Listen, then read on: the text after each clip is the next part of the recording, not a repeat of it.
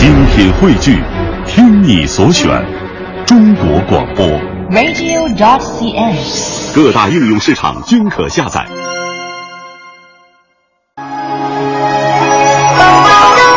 最近一段时间呢，我们和大家把脚步停留在了大唐，感受到了唐代的诗歌文化。说到茶呢，在唐代那也是一个饮茶的高峰时期，因此呢，诞生了许多的茶诗。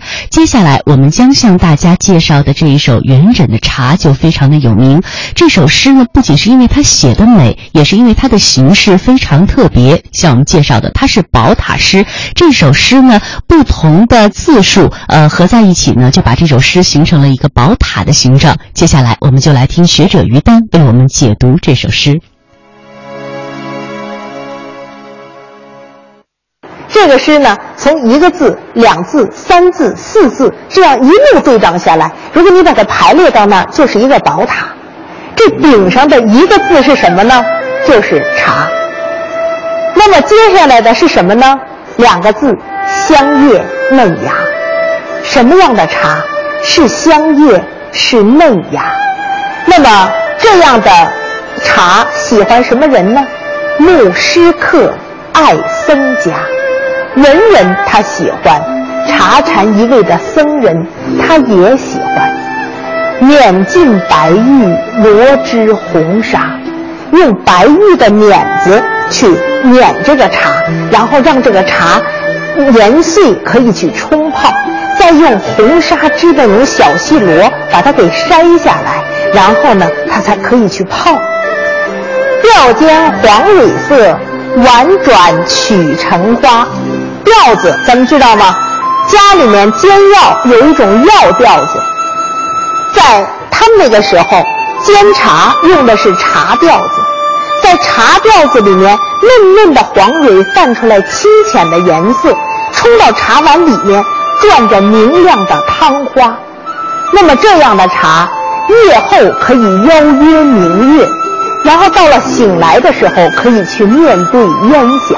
也就是说，人白天喝茶，夜晚喝茶，昼夜之间有这样清亮的茶相伴人心，在人的一生中，洗净古今人不倦，这样的一种茶，才真正是在静好的岁月中流淌过去，让人心堪夸的。所以，其实元稹写的这个宝塔诗呢，很有趣。你看见这样的一首诗，就会看到了人在茶里面享受的所有的那种趣味。它是一种盎然横生的，它是在这个茶里面，从清浅处看出了这样的一种快乐。不同的人喝同样的茶，可以喝出不同的况味。不同时期的人，不同境遇的人，每个人用心喝茶，都会有自己的故事。中国人之所以爱喝茶，不仅是因为茶的清香，也不单是为了附庸风雅。当我们真的静下心来，面对一盏慢慢伸展的清茶，静静品味时，才会发现，品茶犹如品人生。西晋著名的名士左思，因为他出生很微寒。所以这个人呢，自己有很高的才华，对这个世界也一直抱有一种不平之气。这个人志向远大，一生困顿坎坷，真正能安慰自己的是什么呢？其实左思曾经写过一首特别可爱的娇女诗，写自己家的两个小女儿，说我家呀有娇滴滴的小姑娘。皎皎泼白皙，白白净净的两个小孩儿，小字为完素，口齿自清丽。我那个小女儿啊，伶牙俐齿的，一天到晚叽叽喳喳的。她那个小姐姐呢，字慧芳，眉目灿如画。姐姐长得像个画里的小孩一样。这两个孩子呢，每天热热闹闹的，食物祥园林，在我们家的院里跑来跑去。果下接生摘，接点什么蔬果都不等熟了，就被小姐俩给摘下来了。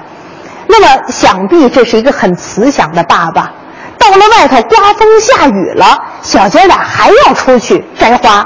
贪花风雨中疏忽数百事，为了摘花跑进跑出的也不挨说。父亲就看着他们俩，而最可爱的落笔是在喝茶上。两个孩子跑得累了，玩的渴了，回来就想喝茶，但是呢，那茶水又不凉，所以两个小姑娘鼓着腮帮子，趴在那个茶壶旁边，一口气一口气的接着吹：“心为茶喘句，吹嘘对鼎立。”两个小姑娘觉得茶不凉，所以抱着茶炉子在那儿吹。这一时刻。那么天真，那么烂漫，灿烂如画，被左思的妙笔镌刻在那儿。所以大家发现了吗？喝茶这件事是可大可小的，大到茶禅一味，可以在里面参悟佛理；大到像白居易那样长短任生涯，走过苦乐一生；小到小情小景，如同左思。看见两个不解人间忧伤的姊妹，在为了喝茶一口一口吹着茶壶时候，那样一个可爱的样子，镌刻下来也是不朽。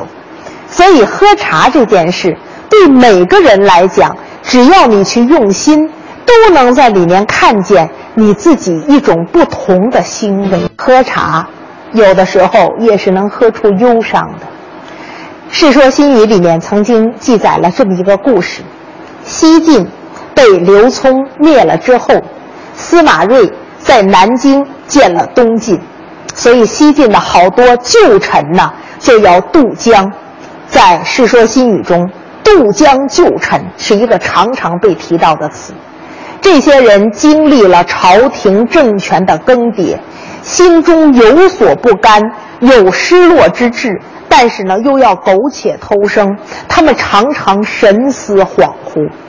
这样一批渡臣从北方南渡，丞相王敦在南京旁边的石头城摆宴宴请这些旧臣，但意味深长的摆的不是佳肴美馔，而是一道清浅的茶宴。就在这茶宴之上，每个人能喝出什么感受呢？